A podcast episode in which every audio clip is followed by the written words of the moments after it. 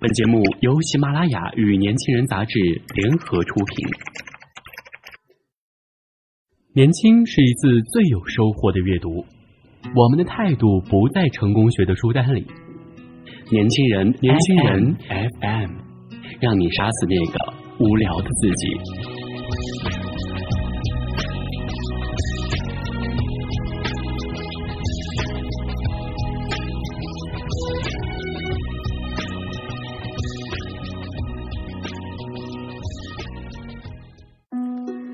看《甄嬛传》，很喜欢沈眉庄这个人物。她光明磊落，温婉大气，不屑于搞阴谋，心里却明镜似的，有自己的为人处事方式。她后来不去与甄嬛以及其他嫔妃争夺皇上的宠爱，转而一心侍奉太后，也是一种生存之道。远离纷争，但求自保。许多宫斗戏码乃至武侠戏码，都会有一对好闺蜜或好兄弟。一开始相亲相爱，相濡以沫，依靠着彼此取暖，最终却反目成仇，内心嫉妒的火焰窜出，烧毁了情谊。安陵容就是这样的存在。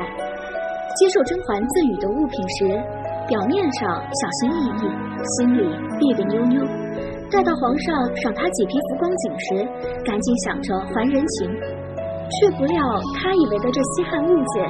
居然被穿在甄嬛的丫鬟浣碧的身上。甄嬛顶着女主光环，从来不拿物件当回事儿，但对安陵容而言，物质代表着情谊，不在意自己送的东西，便是对整个人的否定。成长环境不同，价值观没法相同，而且她竟无法反驳，至少没法跟任何人大张旗鼓、光明磊落的抱怨。长期不良情绪的积累。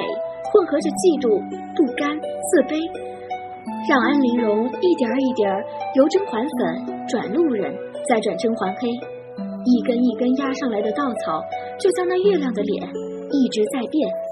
好好的一个满月，过了一阵，怎么就变成月牙了呢？可为什么安陵容黑化了，而沈眉庄没有？其实产生安陵容的心态很容易。因为自卑引发的人性深渊深不可测，而像梅姐姐那般展现美好光明的一面，则需极高的智商与情商，需要不断的训练和打磨。沈眉庄曾经对甄嬛说了这样一句话：“我知自己才不如你，貌也逊色，便利益修德，博个温婉贤良。你擅长武艺，我便着意情技，从来也不逊于你。”听闻此言，我颤抖了一下。这番心灵剖白如此深入、大胆、透彻，得多么自信坦然，才能跟闺蜜说出这样一番话来呀？别说是闺蜜了，就算表姐妹、亲姐妹，也常常暗地里较劲儿，为谁更优秀拼个高下。这人与人之间的比较潜规则，被沈眉庄说了出来，却完全不显得小家子气。他对规则心知肚明，不硬拼也不认怂，却巧妙地另起一行，开辟了新的起跑线，人生便因此开阔了许多。琴棋书画各个领域，为人处事的方方面面，没有人能门门功课拿 A 加。那么，就让我拥有你不擅长的部分吧。在一些青春片里，有些优秀女子的周围，总围绕着一些平凡的女孩。他们各方面都很普通，插科打诨，一开始就认了怂，从不肯与优秀者比较，只是如菟丝花般缠绕依附。而沈眉庄却是可以和甄嬛相辅相成、相得益彰的。她有自身的优势和光芒，两人彼此赞许，彼此欣赏，在人格魅力和才华风度上都可以比肩。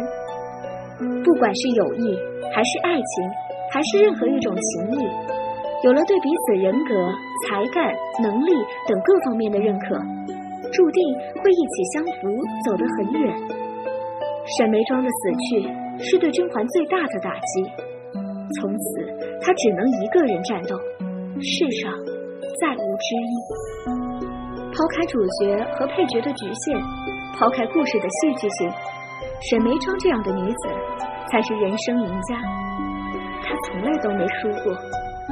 做人当如沈眉庄。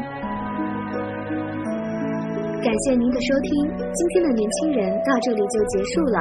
我是主播舒洁，想了解更多关于年轻人 FM 的信息，请关注微信公众号 youngs 一九八一，或直接搜索“年轻人”即可。